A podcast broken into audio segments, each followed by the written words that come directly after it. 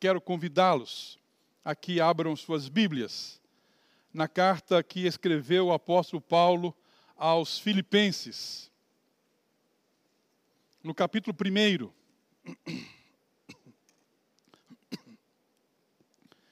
versículos 27 a 30. Filipenses, capítulo 1, 27 a 30.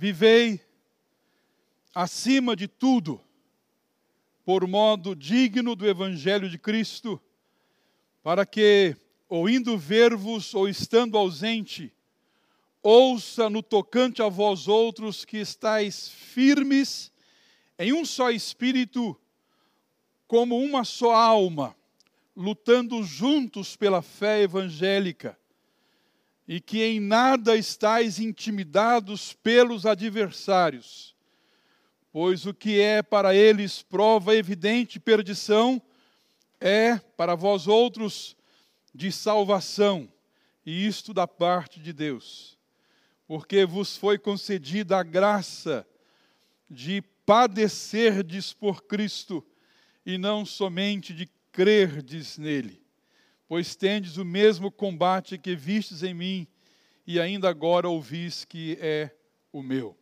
Que o Senhor nos abençoe e nos edifique nesta noite. Amém. Oremos ao Senhor. Senhor Deus, nosso Pai querido, nós louvamos o Teu nome, Senhor, neste culto que prestamos a Ti Sobretudo agora, Senhor, em que a tua palavra foi lida e está aberta diante de nós, nós louvamos o teu nome. E rogamos, Pai, em nome de Jesus, a instrução que vem do teu Santo Espírito.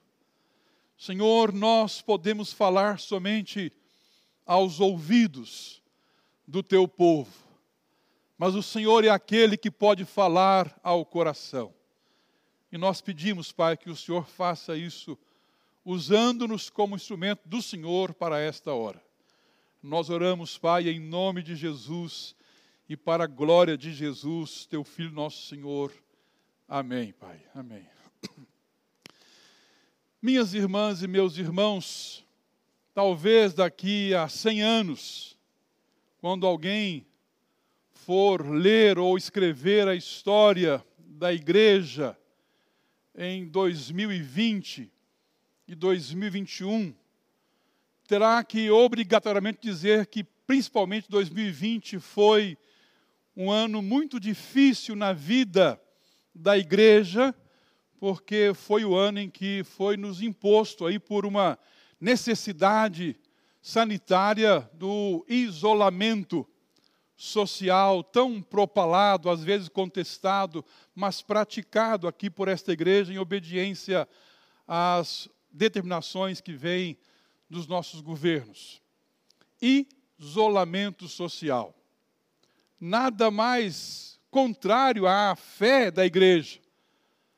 Alguém pode dizer, pastor, olha, ou eu já ouvi alguém dizer, pastor, eu tenho fé em Deus, mas eu procuro desenvolver a minha fé de forma isolada. Eu vou ser igreja somente aqui em casa. Nada mais contrário à fé, nada mais é, divorciado da realidade das Escrituras. Ou será que é possível? É possível viver a fé de forma isolada? É possível ter fé em Deus ser discípulo de Cristo e viver a fé, praticar a fé, desenvolver a fé de forma isolada. Nós estamos aqui, meus irmãos, porque duas coisas nos unem aqui: a fé, a fé e a comunhão. Nós temos comunhão uns com os outros, comunhão que vem da fé. O que nos trouxe aqui hoje é a fé. É a fé em Deus. É a fé em Jesus Cristo como Senhor e Salvador de nossas vidas. E a comunhão que a fé produz. Fé e comunhão. O texto que nós lemos, meus irmãos e minhas irmãs, faz parte da carta que Paulo escreveu aos Filipenses. Filipos foi a primeira cidade europeia a conhecer o Evangelho, lembram? Paulo está tentando ir para a Ásia, vai para Bitínia, não dá certo, até que ele tem uma visão de um varão macedônio dizendo: passa a Macedônia e ajuda-nos. Rumaram então aquela comitiva missionária para Filipos, para Macedônia. E lá ele começa a pregar o evangelho a partir de um grupo de senhoras que se reuniam à beira do rio, talvez para lavar roupa, não sei, mas também para orar. E ali começa então a, a, origem da igreja de Filipos com Lídia. Quem mais? Lembram? Lídia. Quem mais? Uma jovem adivinhadora e um presbítero, que era carcereiro. É isso? Com esse pequeno núcleo formou-se ali a igreja de Filipos, que se desenvolveu, cresceu, houve uma expansão. Mais tarde, o apóstolo Paulo está preso na sua primeira prisão. Ele recebe informações que a coisa não estava tão bem assim em Filipos. Algumas irmãs se desentendendo, a unidade começando a ser minada. Ele então escreve a sua carta aos Filipenses, que tem por tema a alegria cristã. Mas especificamente no texto que nós lemos aqui, eu queria falar sobre fé e comunhão a partir de Filipenses 1, 27 a 30 e rapidamente fazer aqui algumas reflexões. Fé e comunhão. Primeiramente, irmãs e irmãos, fé e comunhão produzem firmeza de propósitos. A junção de fé e de comunhão essa matemática, essa junção produz na comunidade cristã, produz em cada um de nós uma firmeza de propósito. Olha só o que diz o apóstolo: vivei acima de tudo por modo digno do evangelho de Cristo, para que, ou indo ver-vos, ou estando ausente no tocante a vós outros, é, ouça no tocante a vós outros que estáis firmes em um só espírito como uma só alma, lutando juntos pela fé evangélica. Ser cristão, meus irmãos e minhas irmãs, no primeiro século, não era fácil. Não foi fácil. Eram tempos difíceis muito mais difícil do que enfrentar uma pandemia que apenas nos isolou em casa, nos fez lavar mais as mãos, passar mais álcool em gel e nos isolar um pouco, mas muito mais. No século I, a igreja sofria perseguições, dificuldades mil, problemas internos dentro da igreja que começavam a dividir, a minar a unidade da igreja. O apóstolo Paulo então vai dizer: olha, nós precisamos desenvolver uma vida de tal forma que nós que nos unamos, que a fé e a comunhão possam produzir em nós firmeza de propósito.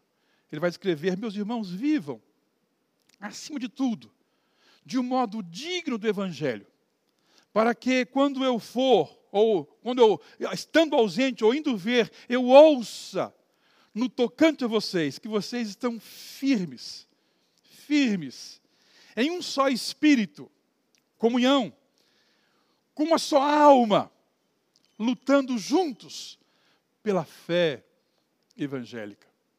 Então, fé e comunhão são capazes de produzir em nós firmeza de propósito.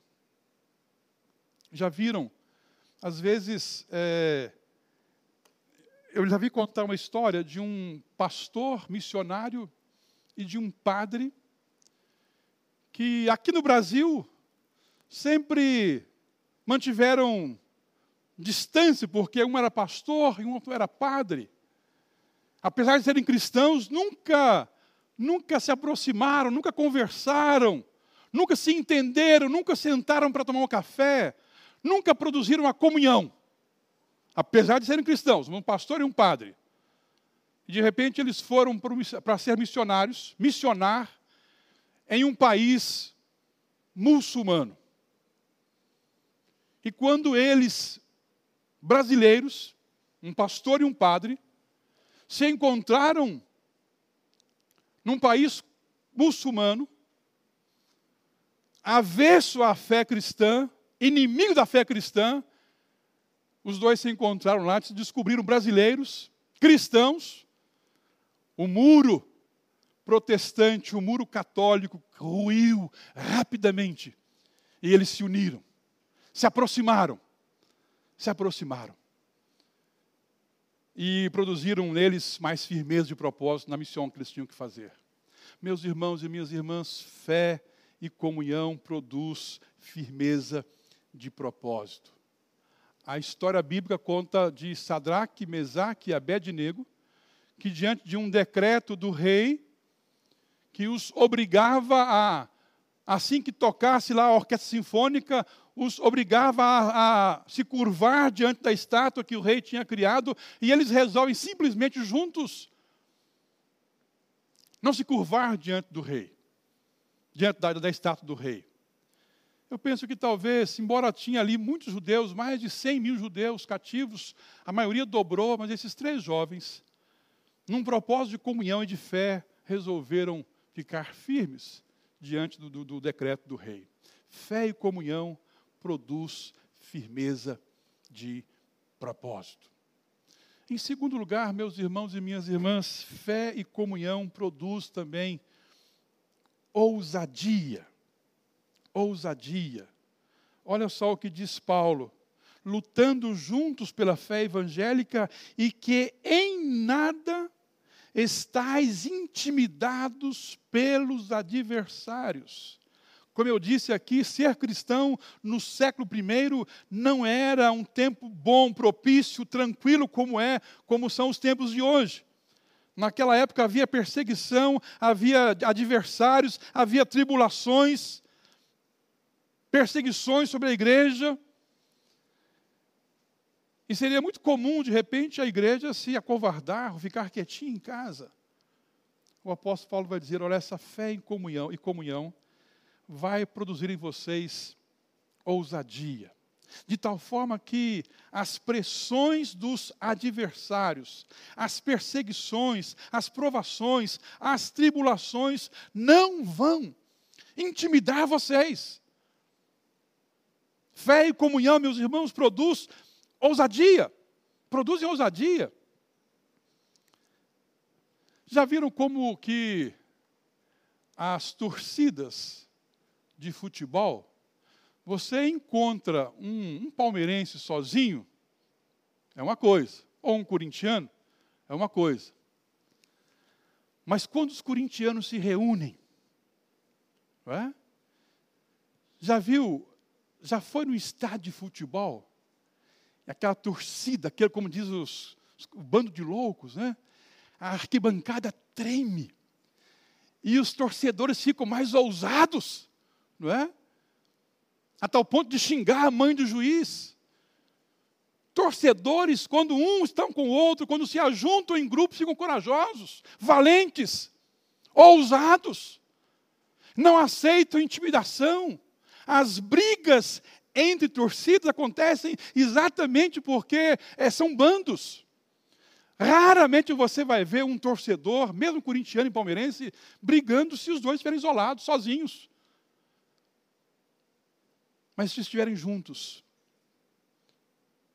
vão brigar, vão ficar valentes, vão ficar ousados. Esta união maléfica acontece nos nossos estádios. Paulo vai dizer, meus irmãos, vocês, nós não podemos estar intimidados. E meus irmãos e minhas irmãs, é interessante que uma palavra que sempre salta aos olhos na igreja do primeiro século é exatamente a ousadia.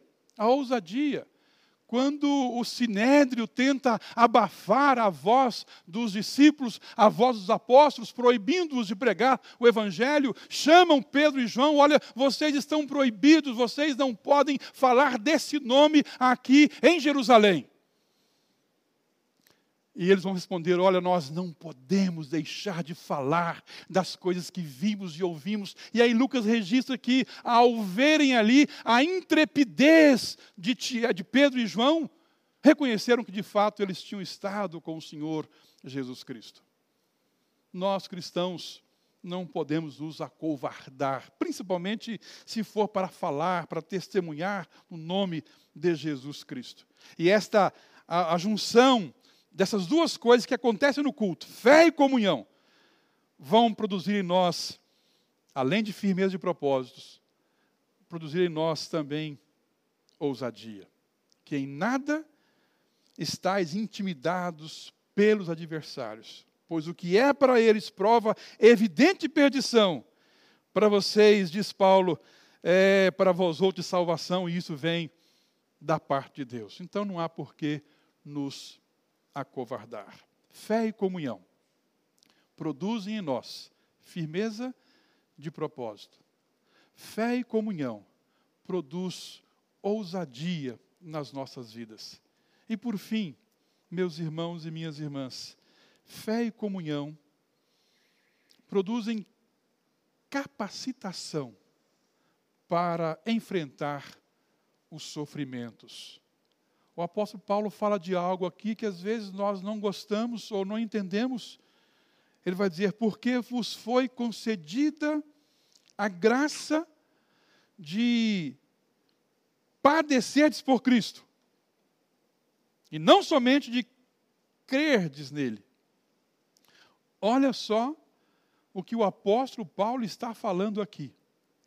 Nos foi concedida a graça de padecer, de sofrer por Cristo.